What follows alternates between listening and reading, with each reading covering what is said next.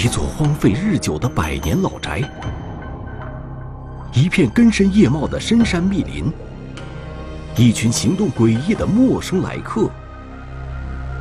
雨夜蹲守，发现院子秘密。多路出击，侦破惊天大案。深山来客，天网栏目即将播出。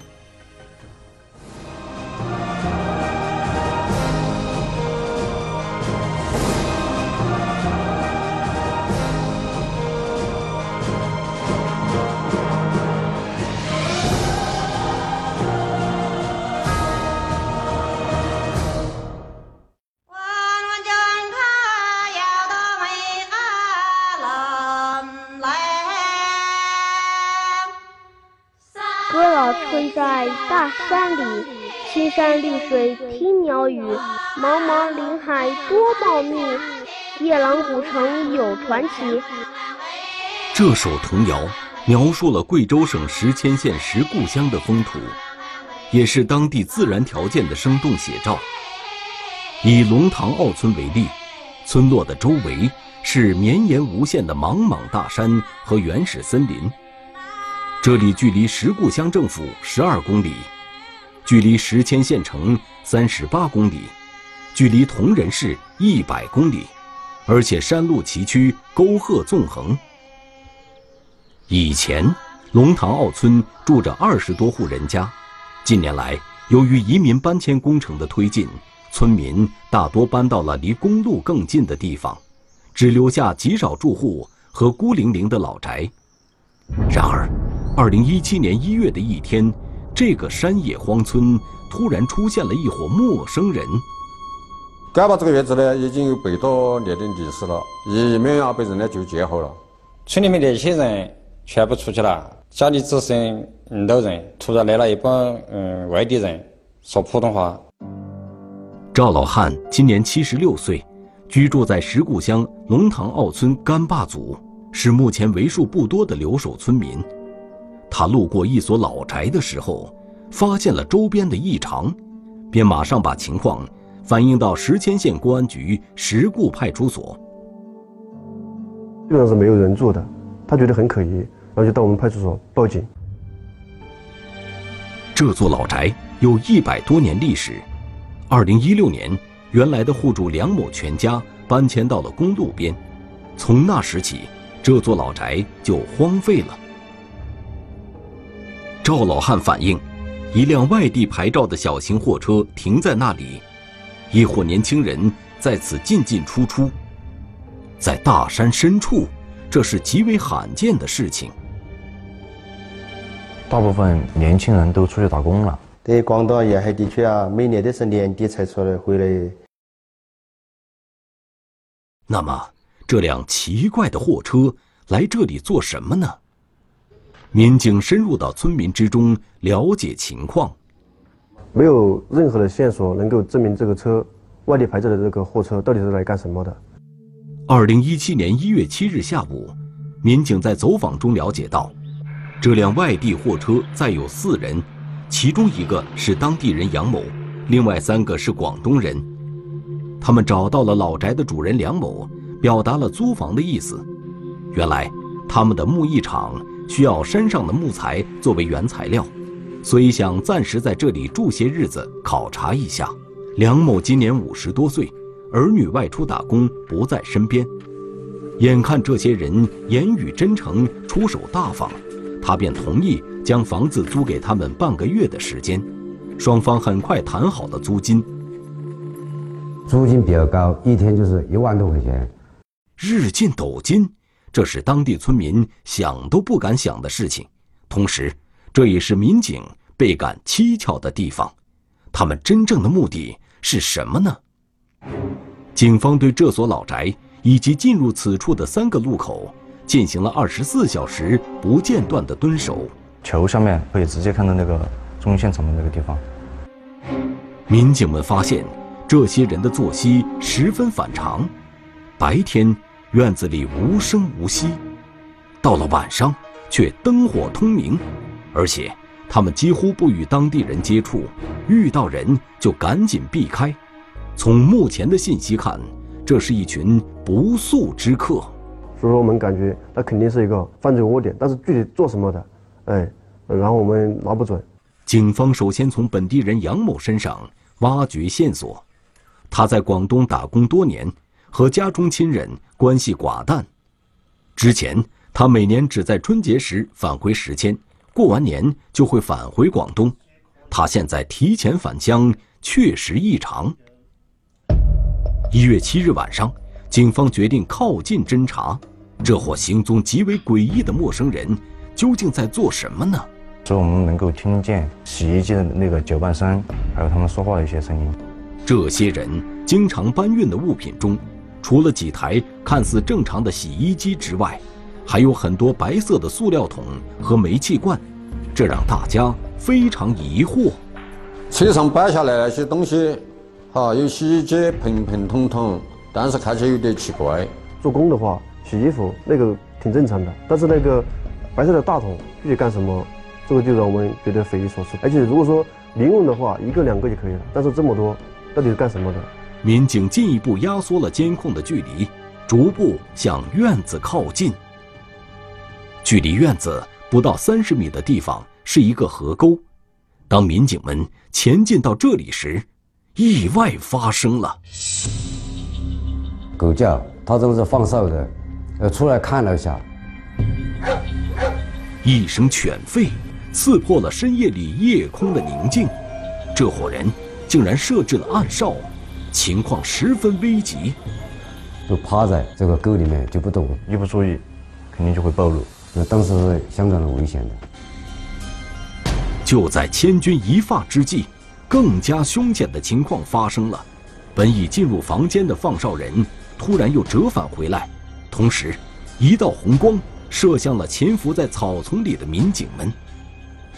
就看到有这种光，我们怀疑他带的是是不是红外线那种警戒？基本上就是蹲在草丛里，一动不动。幸好放哨人没有发现异常，随即返回了房间，警报终于解除了。诡异的行踪，奇怪的工具组合，暗哨的设置，这些反常现象让经验丰富的民警们意识到了一种可能性：这很有可能是一个制造某种毒品的制毒窝点。因为洗衣机就是甩干的，塑料桶是搅拌，液化气就是加热。警方推测，他们很有可能准备制造新型毒品氯胺酮。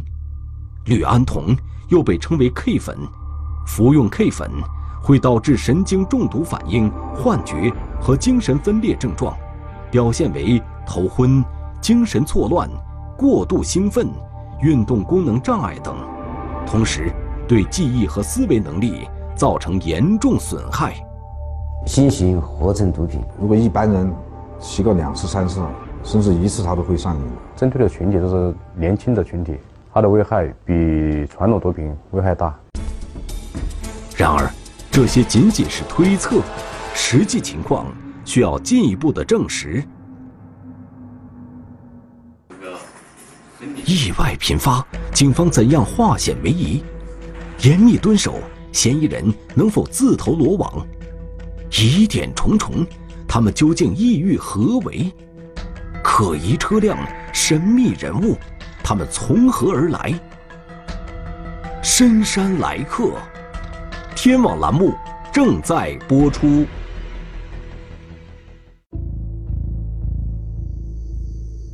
龙塘坳村虽然背靠茫茫大山，地理位置却很特殊。它与印江县、江口县接壤，处于三县交界之地。同时，村落的前方五百米处就是安江高速公路。这里距离高速路收费站仅有四公里，可以很快进入西南省份四通八达的高速网络。它是一个四面环山的地形，然后平时的话很少有人进出，所以说不管做什么事，基本基本上是不会被人发现的。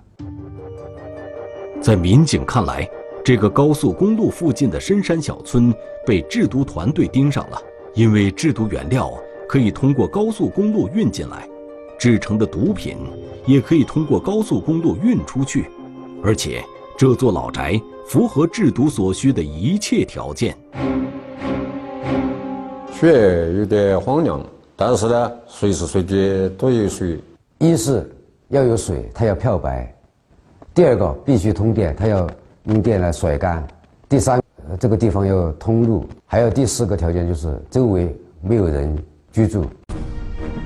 更为重要的是，这个位于深山的老宅很难引人注意，也很容易逃避警方的侦查。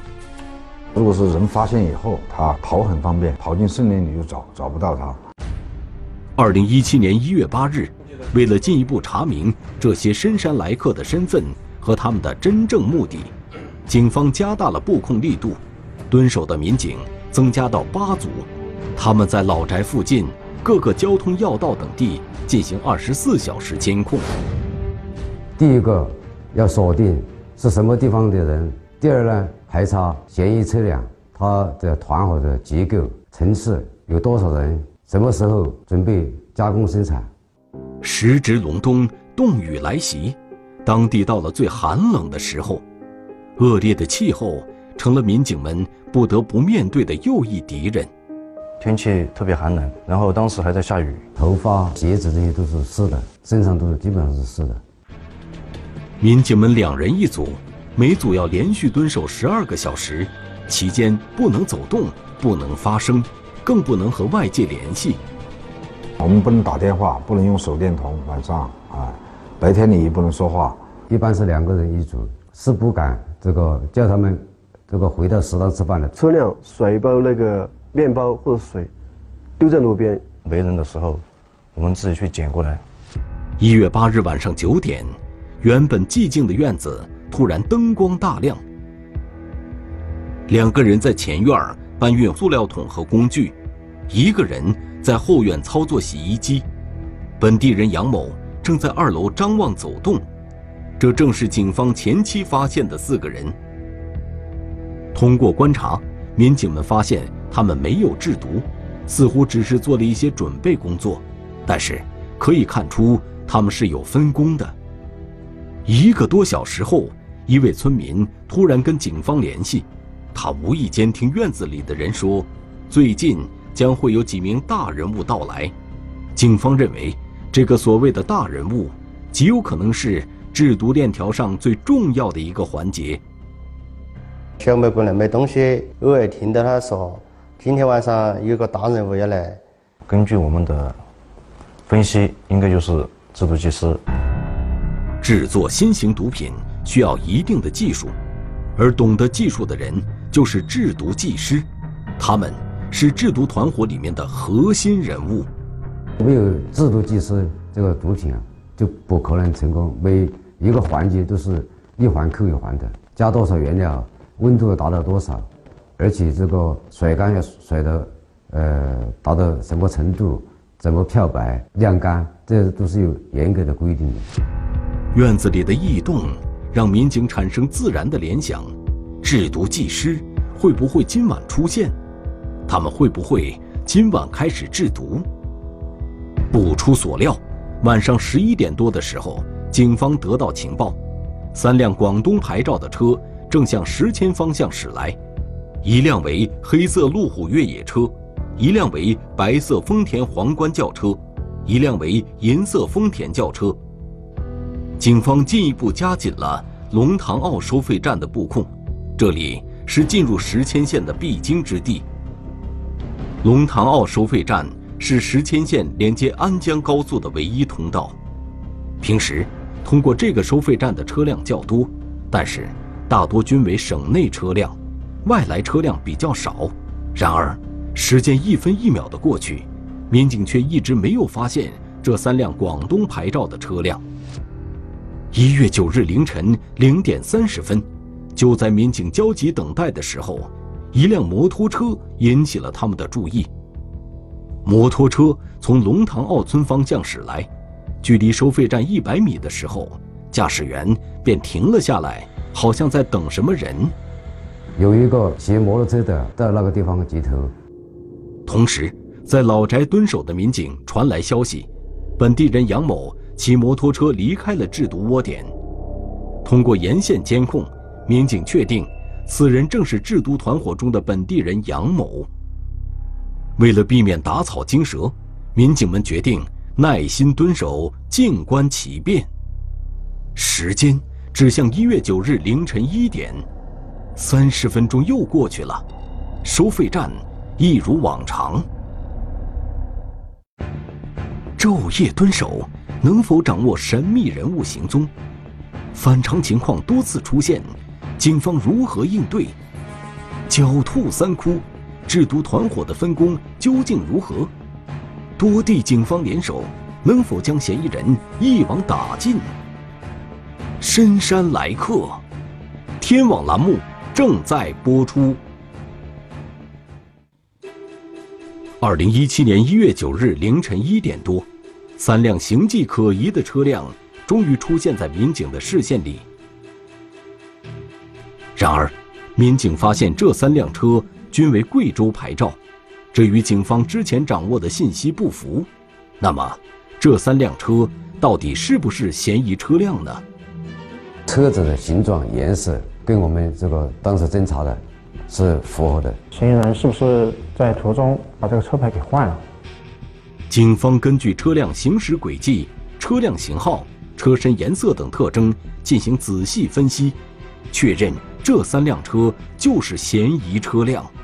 通过天网工程锁定人、锁定车车型，才发现他到我们贵州，然后他搞了个假牌换上去。嫌疑车辆驶过收费站后，一个人下车。与等候在这里的杨某聊了几句，便跟随在摩托车后面向制毒窝点驶去。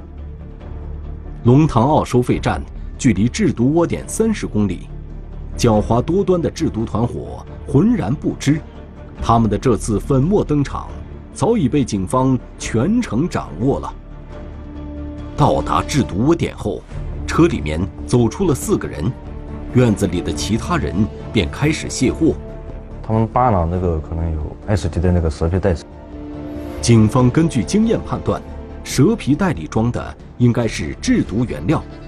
制毒技师一旦到位，只需要短短几天时间，这个制毒窝点就能生产出大量毒品。技师一到就开始生产，他要抓紧时间，一生产他就是要尽快，二十四小时不停的，大概判断他从开始生产到结束，大概要一个星期。然后我们就是二十四小时的就盯着他这个地方。生产毒品 K 粉的过程中会产生巨大的污染，会对周边的生态水源造成严重影响，因此制毒团伙会采取快速制毒、快速转移的方法来逃避打击。它这个味道很浓的，它时间长了就会被发现的，制完了马上就跑掉啊。二零一七年一月十日凌晨，民警们发现一辆银色的丰田轿车驶离了制毒窝点。本地人杨某独自驾车向石阡县城方向驶去。杨某行色匆匆，他的突然离开让民警大感意外。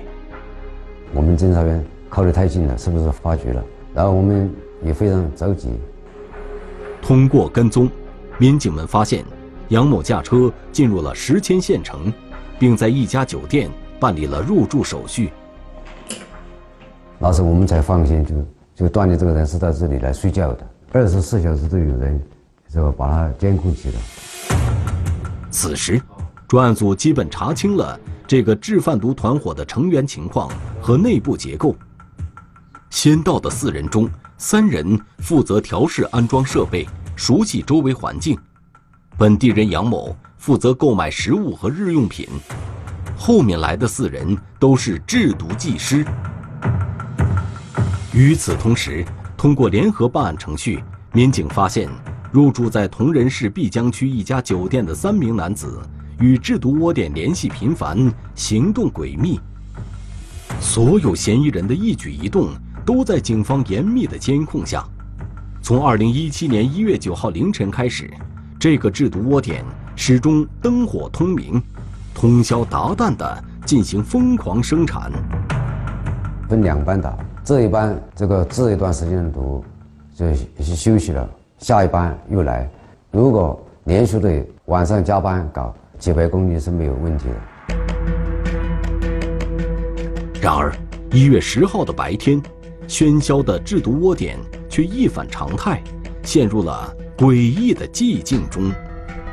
没听见有任何响动了，犯罪嫌疑人应该是制毒已经成功了。警方分析，毒品已经制成，嫌疑人随时可能逃匿，抓捕行动刻不容缓。然后我们十一号早上如果不动手抓他，他中午可能就全部跑掉了。一月十日下午四点，专案组召开动员部署会，协调抓捕工作。嫌疑人包括石阡县城的杨某，制毒窝点的七个人，以及铜仁市碧江区的三个人。铜仁市及多个区县警方将联合出击，同时动手的就同时抓捕。案件里面起什么作用？啊，是组织者，是实施者，还是策划者？我们每个人都把它定位了。毒贩往往都是亡命之徒，而且异常狡猾。警方必须将其一网打尽，否则将功亏一篑。一般这些犯罪团伙身上都是有武器的，没有危险是不可能的事情。因为这也是我们的职责。我们警察的职责是什么呢？就是保护人民的盾，对付犯罪分子的刀。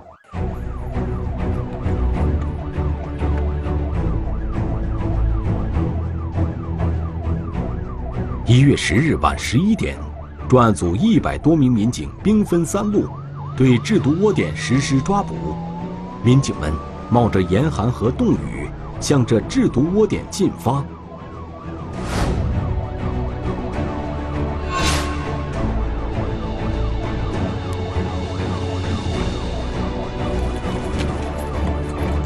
为了避免打草惊蛇，任何照明设备都不能使用。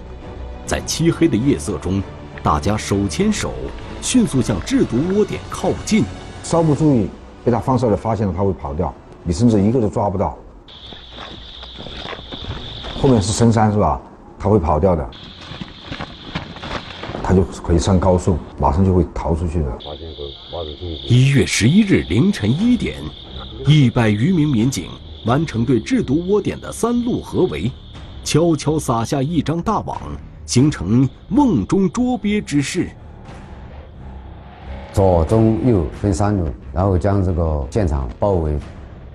专案组原定在一月十一日五点三十分进行抓捕，但是民警发现院子里面空空荡荡，十分安静，放哨人也不见了踪影。我们摸过去的时候，当时院子里没有人，我们感觉到好像好像有一点异常。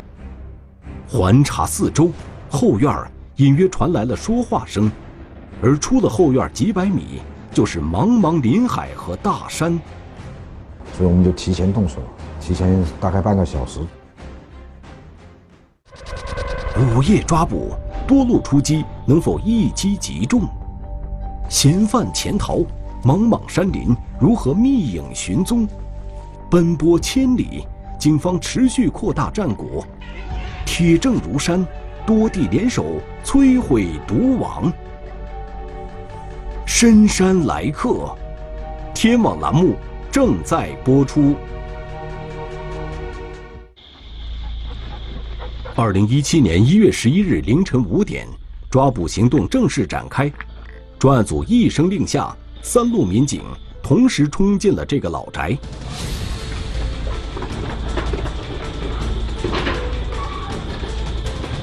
这暗流在地下，将他们控制住。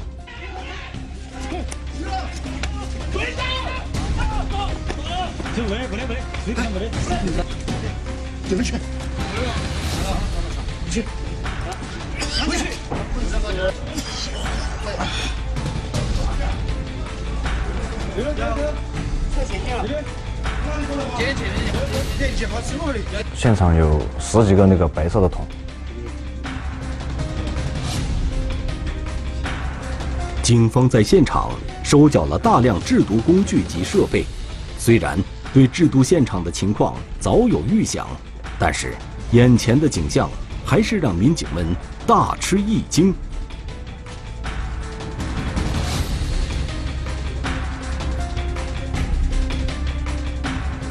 现场特别刺鼻的那那那种味道，就像化工厂一样，十分惊人。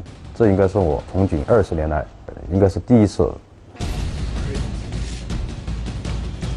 短短几天内，这个团伙已经制造毒品氯胺酮四百五十公斤，这是一个触目惊心的数目。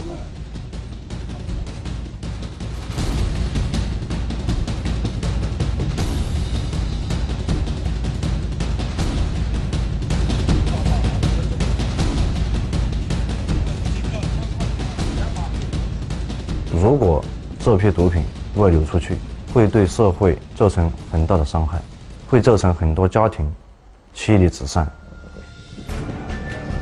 制毒现场被全面控制后，警方发现嫌疑人少了两个。根据前期的侦查，这个窝点中的犯罪嫌疑人应该是七个人，但是行动中，警方仅抓获了五个人，不见的两个人是制毒技师。听到我们踹门了，这两个就先先跑，就当时就跑掉了。案发地的周边是绵延数百里的原始森林，一旦嫌疑人潜入其中，将给后续工作带来极大困难。专案组迅速调集警力追捕，并发动群众协助破案。调集江口，啊，包括印江，的通知他们啊。就通过打人民战争，把附近老百姓动员起来。与此同时，在石阡县城，嫌疑人杨某落网；在铜仁市碧江区，三名深居简出的嫌疑人张某元、杨某勇、刘某富落网。其中，张某元是这个犯罪团伙的代理老板，负责进行远程操控，指挥制毒团伙。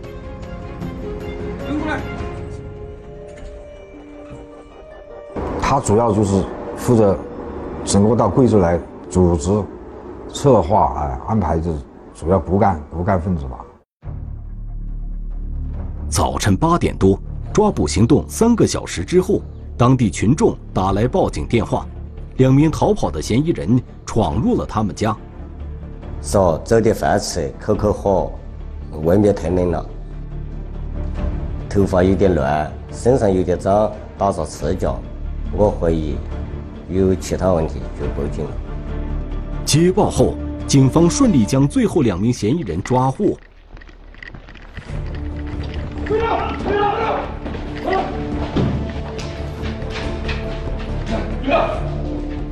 他也受不了，他每每次的衣服也打湿了。你想，到是森林里，他生存不了，要不然会冻死。经过一夜的奋战，多地警方联手。对这个躲藏在大山里的制贩毒团伙进行了精准打击，直到此刻，很多民警才吃到了数天来的第一顿饱餐。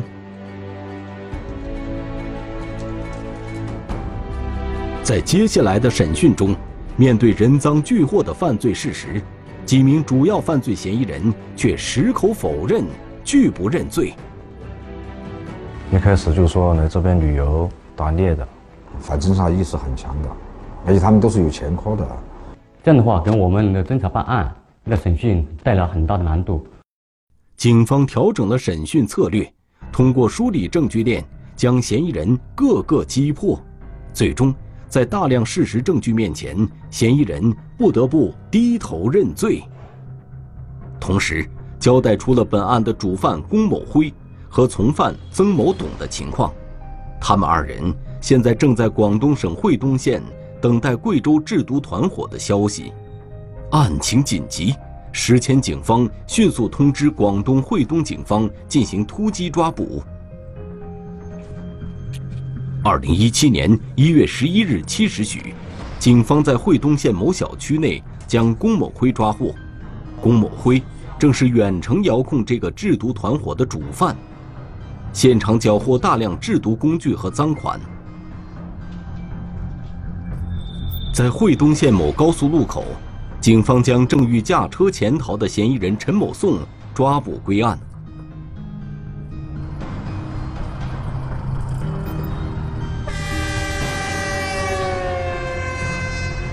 原来，二零一六年年底，石阡县的杨某远赴广东打工，期间结识了广东人张某元。打工，他通过这个接触到他们这这这伙制毒的人嘛，然后就叫他在这里找个地方，在全国寻找这种比较偏僻的制毒场地，适合他们的制毒场地。对于张某元所说的关于制毒窝点的条件，杨某不假思索地提到了这个深藏在大山中的院落。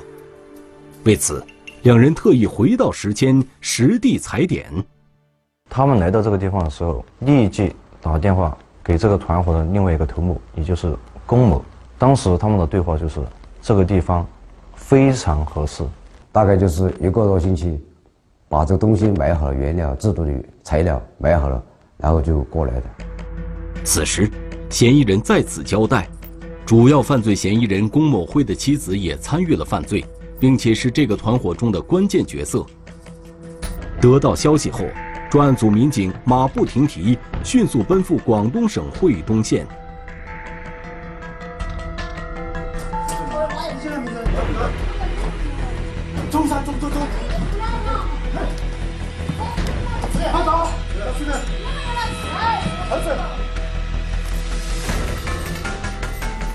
通过两天两夜那个蹲守，在那个。一个小区将这个主要犯罪嫌疑人老婆啊抓获归案。经过审讯，嫌疑人龚某辉的妻子承认了参与制毒贩毒的事实。在这个犯罪团伙中，他掌管财务大权。每次制毒完成，龚某辉将毒品贩卖出去之后，都会将非法所得交给他保管，他负责迅速转移财产。他负责这个这个团伙的账务跟这个资金。支出，在他现场就是收获了这个现金一百多万。这个主要犯罪嫌疑人的名下是没有那个，呃，固定财产或车辆这些的，所有的都是在他老婆之下。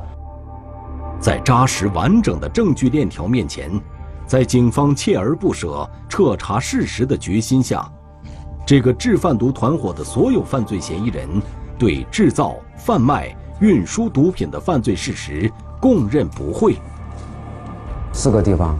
缴获这个毒品四百多公斤，作案车辆三台，另外还有这个一大批的制毒这个工具。这起案件是新中国成立以后贵州省缴获毒品数量最多的制贩毒案件。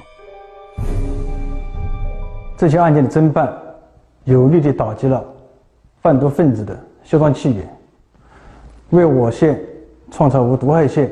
创造了良好的社会治安环境，为我局禁毒队伍创造了一个锻炼、提升的机会。现在继续开庭，对本案进行宣判。贵州省铜仁市中级人民法院刑事判决书。二零一八年九月七日，贵州省铜仁市中级人民法院依法作出判决。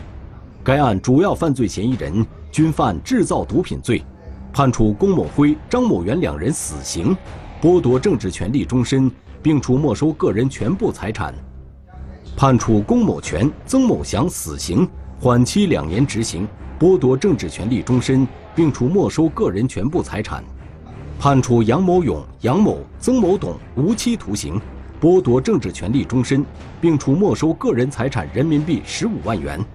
判处郑某文、刘某林、刘某富有期徒刑十五年，剥夺政治权利五年，并处没收个人财产人民币十二万元。判处赖某双、龚某才有期徒刑十一年，剥夺政治权利两年，并处罚金人民币十万元。判处陈某颂、龚某红有期徒刑七年，并处罚金人民币七万元。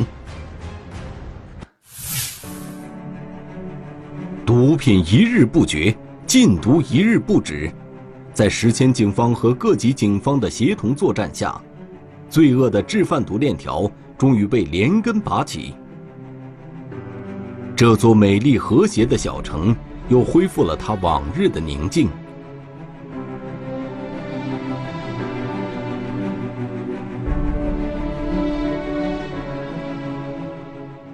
中华人民共和国公安部 A 级通缉令：李红利，男，一九六四年七月十八日出生，户籍地山西省稷山县稷峰西街武装部家属院，身份证号码幺四二七二七一九六四零七幺八零三幺三。